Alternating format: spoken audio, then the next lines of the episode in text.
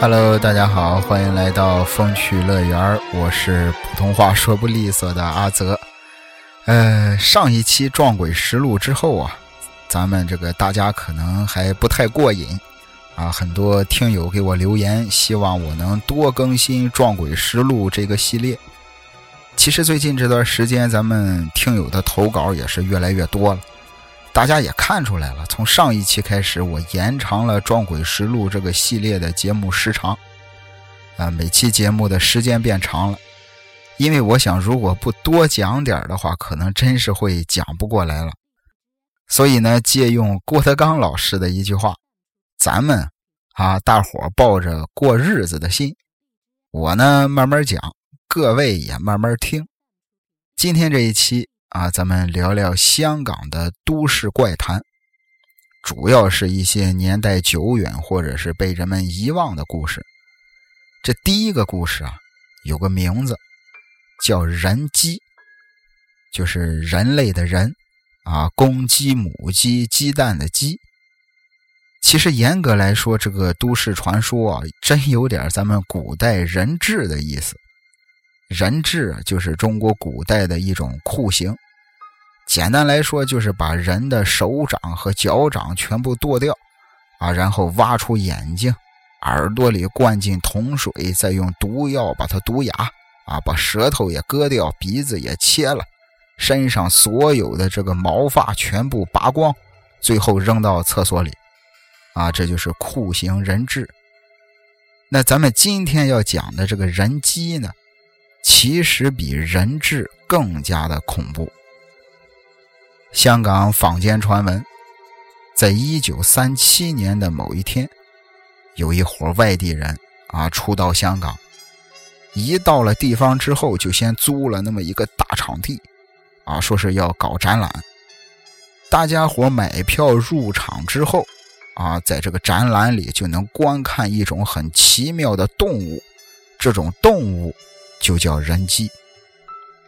当时这个消息传开之后，甚至还引起了这个不小的骚动。好多香港市民因为好奇，啊，都买票去看这个人机，都想知道这个又像人又像鸡啊，这到底长什么模样？结果展览开始，市民们入场之后，在展览室的正中间摆着一座特别大的鸟笼，周围的灯光都特别的昏黄，在鸟笼子里站着一只人鸡。看这个长相模样啊，就是个七八岁的小女孩的样子。但特别的是，在她浑身上下都覆盖着一层羽毛，下半身。两条像鸡爪子一样的腿，又黑又粗，像是钉在地板上一样一动不动。而且每当有参观的市民从他身边路过的时候，他都会哼唱起当时香港的一些流行歌曲。唯独看人的眼神特别的忧郁。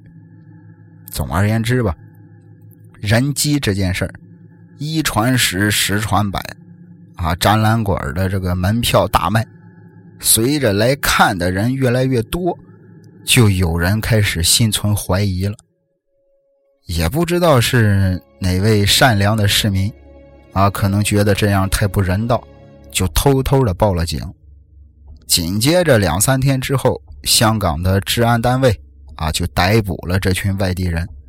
经过一连串的审讯调查之后。大家从这群外地人口中得知了一段丧尽天良的故事。怎么回事呢？当时是一九三七年，一个风雨飘摇的年月，这群外地人啊就想着趁乱大赚一笔。他们啊，先是在乡下掳走了一个小女孩，然后把小女孩的四肢全部都砍掉。再拿这个荆棘藤条把小女孩抽打的是血肉模糊。他们趁着小女孩浑身的这些伤口还没愈合之前，在伤口上一根一根的插满了鸡毛。等伤口愈合，这些鸡毛也就都长进了肉里。最后再从小女孩断掉的四肢的位置固定好特制的假鸡爪。如此这般，人机就是这么来的。故事的最后啊，这群变态的外地人被处以了极刑，但那位受尽折磨的小女孩却是下落不明，至今没有人再见过她。其实通过这个故事，让我想到了这个前几年网上也有过很多类似的新闻，啊，不少孩子被拐卖组织拐卖，然后被拐卖组织打断手脚，甚至是割掉了器官，让他们去装乞丐去要钱。古代其实也有这种事儿，我好像是在《天下霸唱》吧，好像是《天下霸唱》的一本书里看到过。具体怎么回事记不太清了，好像是叫人狗，就是拿一张刚剥下来的狗皮，趁着这个血还热的时候，就把小孩给包进去，等凉下来之后，这张狗皮就贴在小孩身上了。反正总而言之吧，这种残忍作孽的事儿还真是古今都有。突然想到了一首定场诗。啊，就像人机这个故事说的一样，善恶终有报，天道好轮回。不信抬头看，苍天饶过谁？OK，那接下来的这则都市传说呢，跟香港的一个知名节目啊“恐怖热线”有关。先说“恐怖热线”这个节目啊，就是先由听众们爆料。然后主持人会去探访那些出事的灵异地点。然而就在二零一七年左右，有一位化名叫陶夫的听众，因为报道一桩真实的恐怖事件，没多久之后就自杀了。有人怀疑啊，啊是因为他爆料并且拍照了无主孤魂牌位这件事，说是因为他对牌位不敬。啊，造成了他不断碰到灵异事件，最终导致自杀。要说这位陶夫，啊，是一位灵异发烧友，常年的在恐怖热线节目里分享经验或者是提供资料。有一次，他带着主持人潘少聪到铜锣湾一间知名的大楼的楼梯间，说是要介绍一个无主孤魂的牌位。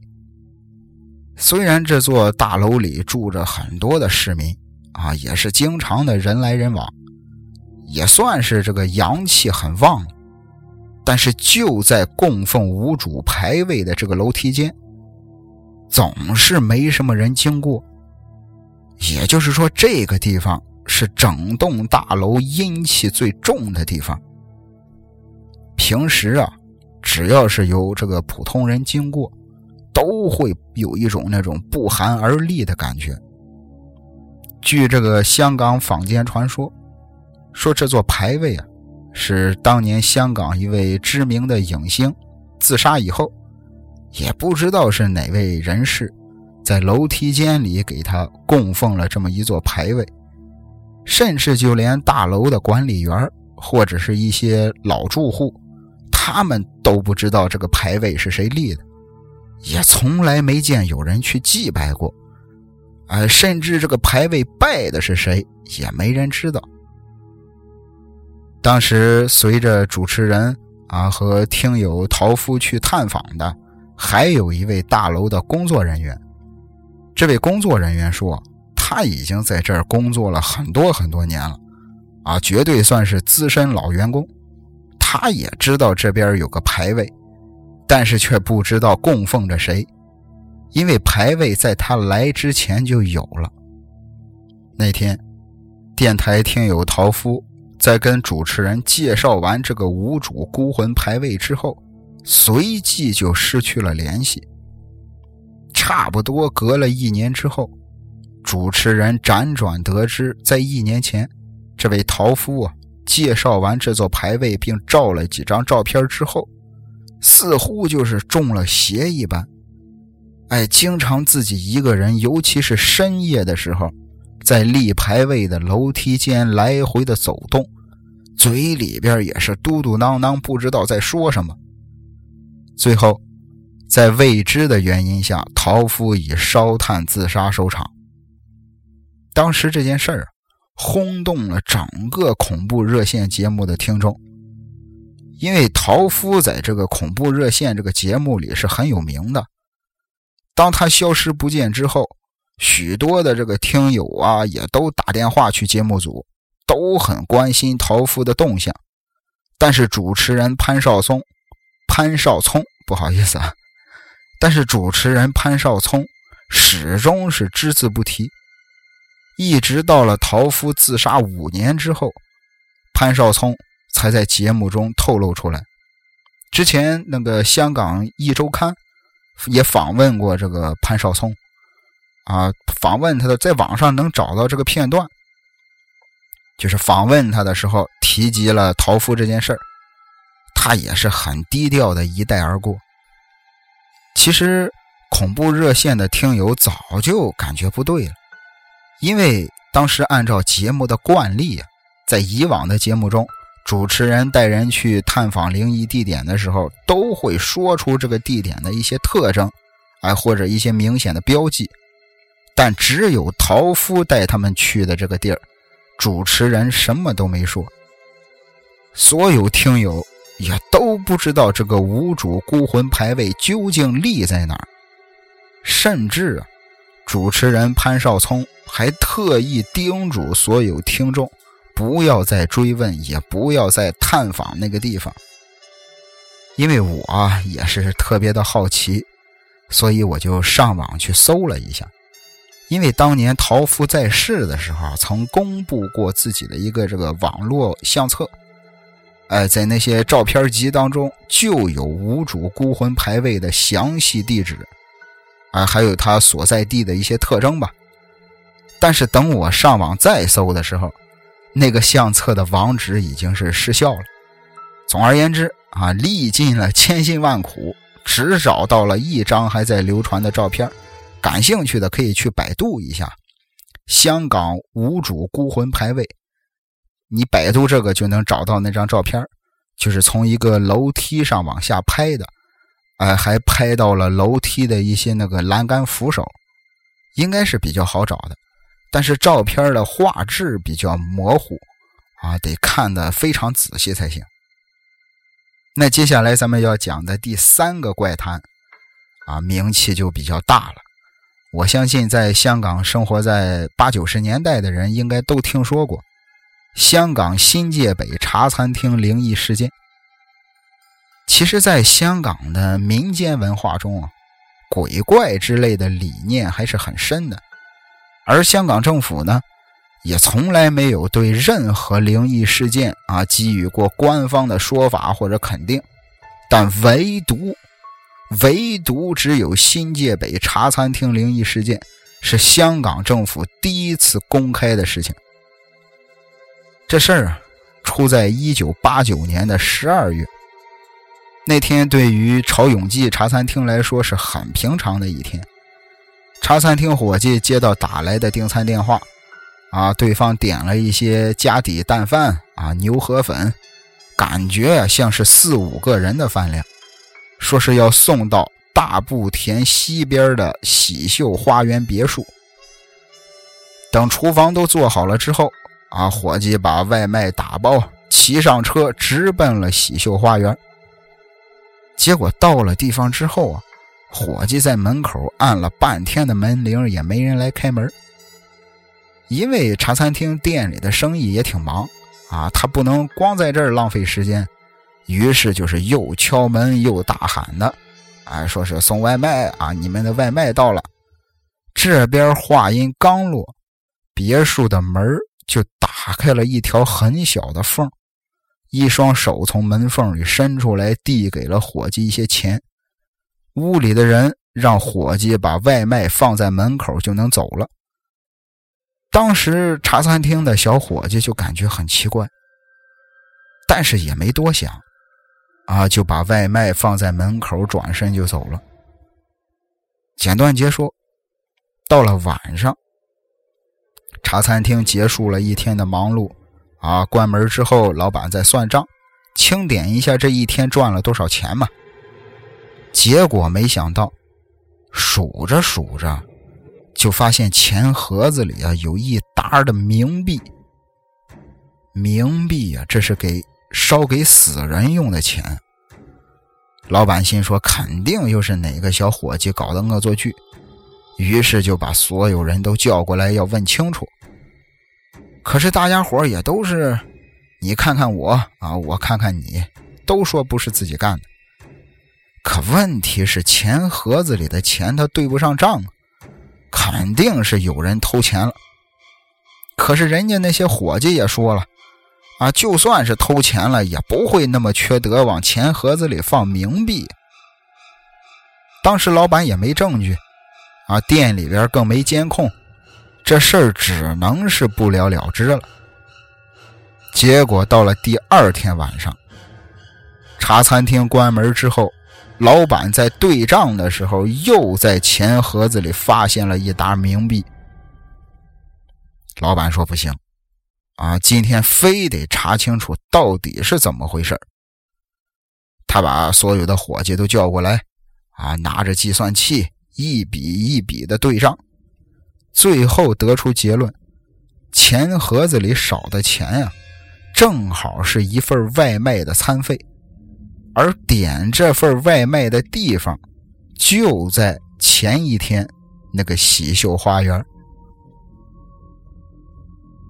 伙计把整个送餐的过程都告诉了老板，老板听完之后也很纳闷，就吩咐店里的伙计说：“如果啊这个地方。”再打电话来订外卖，一定要等老板来亲自去给他们送。果不其然，到了第三天，茶餐厅又接到了喜秀花园的订餐电话，点的东西跟前两次也都一样。等后厨做好之后，老板亲自打包给他送了过去。同样是到了门口敲门之后，有人把钱从门缝里塞了出来。老板也想趁这个机会从门缝里看看屋里到底是什么人，但是总感觉啊，眼前边啊跟蒙了一层纱布一样，雾蒙蒙的，什么都看不清。老板低头仔仔细细的看了看手里的钱，确认好了对方付给自己的是真正的港币，这才放下外卖离开了。回到店里之后，啊，老板把这一次的这个外卖钱单独的放到了一个小抽屉里。结果到了晚上清点钱数的时候，其他的钱没有任何问题，唯独小抽屉里的这一份变成了冥币。这下子把老板吓得不轻啊，合着是给死人送了一趟外卖。老板越想越害怕，手心冰凉，情急之下就报了警了。接下来，警方接到报警电话之后，肯定是要派警员去出警啊，派了两位经验老道的老警察，啊，去侦查一下喜秀花园这栋别墅。两位警察到了之后，敲门叫门都没人回应，按门铃也是坏的，于是只能是破门而入。进去之后，就在客厅的正中间，赫然躺着四具尸体，横卧在地板上。房间里充满了一股股的恶臭，由此可见，尸体已经在这儿停放了好多天了。紧接着，警方立即封锁现场，啊，对该单位周围的这些邻居啊进行询问。结果没想到，很多邻居都说，这个。完全不知道这家死人了，因为最近连着好几天了，大家都能听到这家人在屋里边打麻将。虽然是啊，听不见有人说话，但是麻将它那个洗牌的声音是很容易分辨的，特别是夜深人静的时候，洗牌的声音很大。当时警察也纳闷明明是死了好几天了。怎么晚上邻居还能听到屋里有人打麻将？接下来，按照办案的程序，警方需要解剖尸体进行尸检。经过一系列的技术分析之后，法医证实，这几具尸体的死亡时间已经超过了一周。让人更不可思议的是，在这四具尸体的胃中，在他们的胃里边，都发现了消化程度不超过一两天的新鲜食物，啊，包括牛肉啊、河粉啊、叉烧啊等等。而朝永记茶餐厅在之前送来的外卖也正是这些。根据现代西方医学和解剖学理论。食物进入体内后，人体死亡，食物会停止消化。但是根据质谱分析和胃酸等发酵细菌的成分结构，可以判定食物的正确摄入时间。如果说，如果说这个技术结果还不够震撼的话，警方从茶餐厅里啊取回了一个很重要的物证，就是那些冥币。冥币上，除了送外卖的伙计和老板的指纹之外，还有其中两名死者的指纹。怎么办？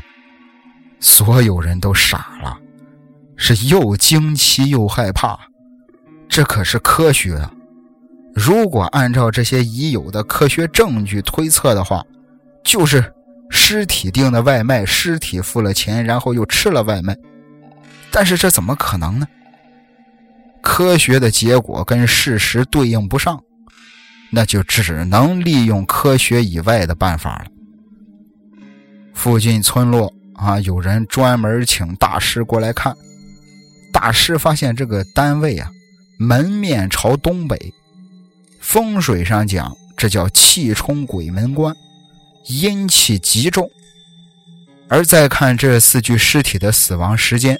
都是冲煞之时，四个魂魄都没离开尸身，他们都以为自己还在人间，所以才会继续生活，啊，订餐、吃饭、打牌，直到了警察破门而入的那天，破了整个房子的一个气场，这些魂魄才得以解脱。之后，政府部门。啊，也给出过一些这个科学分析的结果，说这四个人的真正死亡原因啊，是因为烧炭产生一氧化碳中毒。啊，在历史记录中，新界北冬季最低气温在有些年里降到历史平均最低气温零到二摄氏度，所以警方推论，啊，可能是这四个人打麻将的时候。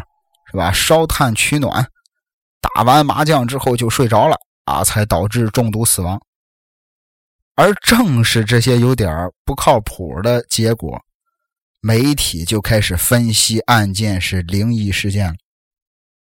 总而言之吧，啊，这事儿在当时闹得沸沸扬扬，当时官方给出的很多解释都有点走进科学那个电视节目的那种意思了。那讲完一个鬼点外卖的故事，咱们再讲一个鬼邮差事件。在香港的湾仔区，有一家百年邮局，啊，被政府列为了一处古迹。不过，在五六十年代的时候，这里出过一件事儿，在邮局上班的一位邮差呀，跟一般的邮差也没什么不同。啊，穿着一样的制服，背着一样的邮包，但是他在出勤送信的时候，不是在白天，而是在午夜过后。他送的也不是什么邮件，只是白纸一张。收到白纸的这些住户，不出七日，家里一定会死人，而且大多都是突然死亡，而那张白纸。也会随着死者亡故后离奇消失。坊间的恐怖的谣传是，从来没人看到鬼邮差长什么样子。一旦你看到他，你家就会在三天内收到那张白纸。突然死亡的人便是你。五六十年代的湾仔区，因为没有邮箱，啊，都是邮差上门送信。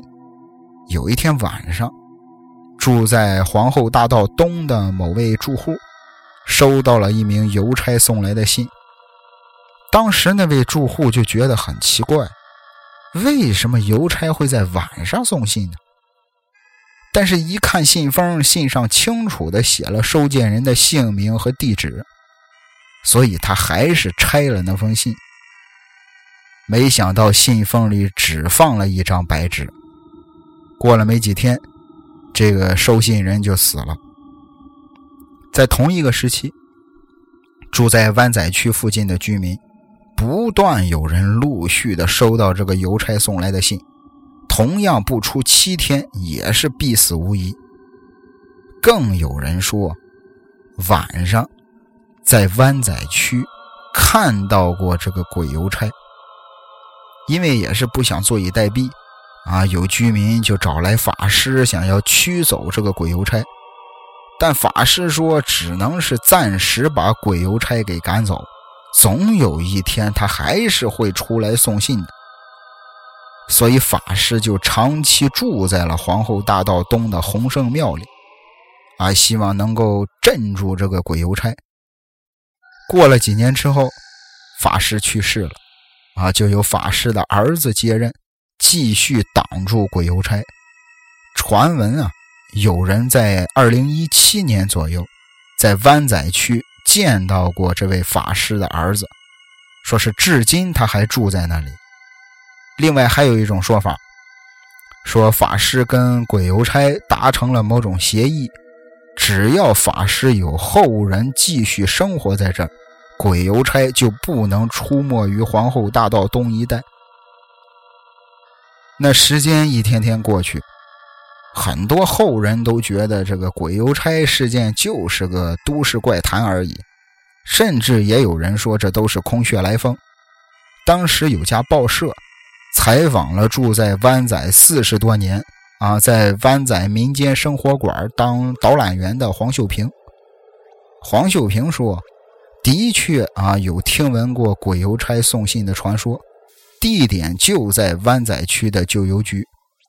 但是黄秀平还说，并不是所有收到白纸信的人都会死，收到白纸，轻则有血光之灾，重则才有杀身之祸。”一些附近的老住户也曾回忆说：“说从来没有人看到过这个鬼邮差长什么样，哎，只知道如果你见到他，他会两眼放光的看着你。但是如果真见到他了，也不用太害怕，因为他从来都不会主动的去看你。也就是说，只要你不看他，他就不会看你。”他的职责也只是送白纸给应死的人。除此之外，黄秀平还说了，说这个位于兴街上的土地庙，在二战的时候曾被这个日军轰炸过，当时也是死伤无数，留下了不少的孤魂野鬼。坊间传闻，住在附近的居民有时候就会看到有亡魂啊飞来飞去。或者是在防盗门的猫眼里看到门外有很多人，但是在开门之后便空无一人了。一直到了八十年代，周围的居民啊集资请来了一位法师，啊，在这个法师在附近啊进行了风水法事，并且重建了土地庙，种植了很多的竹树。在树上都挂好了朱砂布，说是可以分隔阴阳两界。如此这般，那些怪现象才逐渐的消失。这是香港湾仔的一则都市怪谈。那咱们再聊聊香港的大埔区，这个地方怪谈也很多。其实香港大埔区的历史很悠久，以前大埔有很多的乡村学校。啊，为乡村儿童提供教育服务，其中明德公立学校最为有名。明德公立学校啊，在六十年代末建成，在九十年代中停办。荒废的校园如今是人烟罕至，加上被林荫覆盖，是个灵体经常聚集的这么个地方。在明德公立学校的后边就是听角村。深夜时分，村子里的居民经常都能听见学校里传出小孩玩耍的声音。他们已经是习以为常了。一直到了某天深夜，有一位新搬来的房客听到有这个拍打篮球的声音从学校那边传出来，时间很长。持续了得有两个多小时，好奇的房客就带着手电筒过去看看。当他走过丛林的小径，到达学校篮球场时，赫然见到有几个半透明状的小孩正在打篮球，旁边还有另外几个在玩跳飞机。房客当场吓得魂飞魄散，但仍然还是强装着镇定。啊，害怕自己会惊动了他们。当房客慢慢沿着小路回去的时候，迎面就见到一个半透明的小孩。访客就装作看不见对方，啊，但由于小路实在是太窄了，根本就是没办法闪避。最后，房客也只能是硬着头皮直接穿过了对方的身体。当时这位被吓得不轻啊！浑身打着哆嗦，还得装着若无其事的往前走。走了没两步，突然背后传来一个小孩的笑声。小孩一边笑一边说：“哥哥，我知道你看见我了。”一听这话，房客拔腿就跑，一路飞奔回了家。另外，大埔区还有一个很知名的运头塘。运呀，就是运输的运；头就是人头的头。运头塘在香港日治时期啊，运头塘附近有一个刑场，每天被武士刀砍下的人头都会在深夜用木头车运到附近埋葬。现在运头塘的这个所在之处，就是当年的乱葬岗。由于这些冤魂无法安息，啊，再加上冤魂会随自己的人头落地之处而栖身，所以该处集结了很多枉死者的灵体。传说啊，在运头塘的停车场，入夜之后，曾有人见到一团团无头的人形白影在四处漂浮，就像是在找他们失去的头颅。而在运头塘旁边的大布河，啊，在晚上也会不时的听到那种吱吱吱吱的声响，像是木头车的车轮发出的那种声音一样。有附近的居民就特别好奇啊，啊，就从窗户里探头出去，想看看到底是怎么回事经常就会有看到一个没头的人，慢慢的推着装满人头的手推车。连人带车走入水中消失了。而在大布河的河畔，啊，靠近某间学校的运头塘道路，白天，会有居民把衣服呀、被褥啊挂在栏杆上去晾晒。一般，大家伙都会在黄昏之前就收回家，啊，把衣服被子都收回去。据说有一回。一位家庭主妇把被子晾在那儿，但是黄昏之前忘去收了，一直到了晚上睡觉要盖了才想起来，怎么办？老百姓生活比较拮据，家里也没有那么多余的被子了，可晚上睡觉不盖被子怎么行啊？只能是赶紧下楼把被子收回来。就当他走到晾被子那地儿的时候。发现挂在栏杆上的被子里啊，好像是有一些东西在不停的蠕动。当时他以为是流浪猫躲在里边，于是就隔着被子踢了一脚。哎，踢这一脚就是想把流浪猫赶走而已。结果没想到，他这一脚下去，被子里传出来“哎呦”一声，这把他吓坏了，待在原地，他也不敢动。被子呢，也停止了蠕动。自己安慰自己呀：“我是不是听错了？”就慢慢的把棉被给掀了起来。一掀起来，发现里边什么都没有。啊，心说可能真是自己听错了，没想那么多，啊，就收拾好被子回家了。可是当天晚上他睡得并不好。总是那种半梦半醒的状态，隐隐约约的还能听到枕头底下传来一个男人的声音。哎，就是嘟嘟囔囔的，好像是在说“不要踢我的头”。当时这位家庭主妇以为只是做了个噩梦，但从那之后，一连好几天晚上都做了这个同样的梦，直到有一天睡醒。他发现自己的脸呀，肿了一大片，像是被人踢伤了一样。这个时候，他实在是受不了了，越想越害怕，心里一个劲儿的发毛，就赶紧买了一些这个祭品呀，去祭拜，去道歉。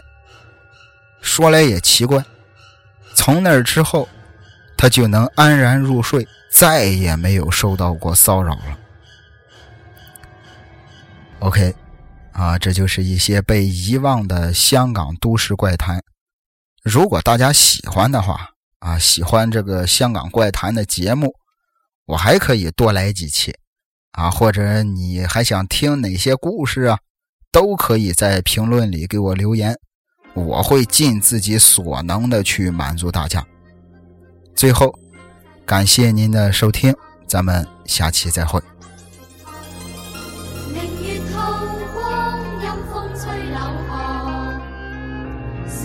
鬼觅哀乐，谁人愿爱凄厉鬼新娘？陪伴女鬼，深宵偷拜月光。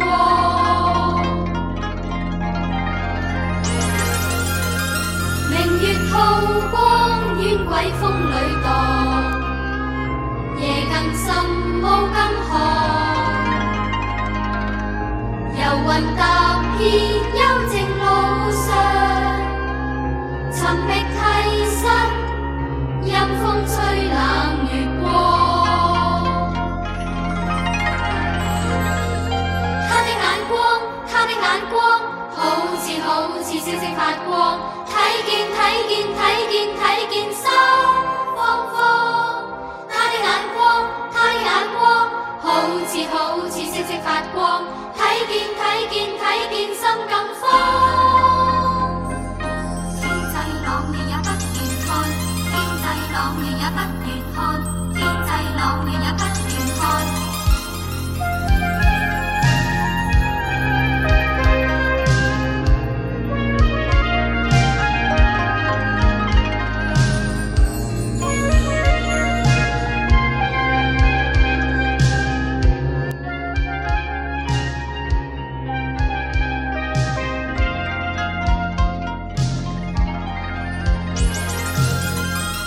明月吐光冤鬼风里荡夜更深雾更寒游魂踏遍幽静路上寻觅替身阴风吹冷。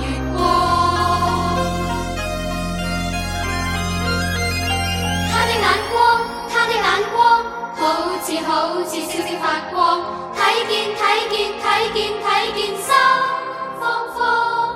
他的眼光，他的眼光，好似好似星星发光，睇见睇见睇见心更慌。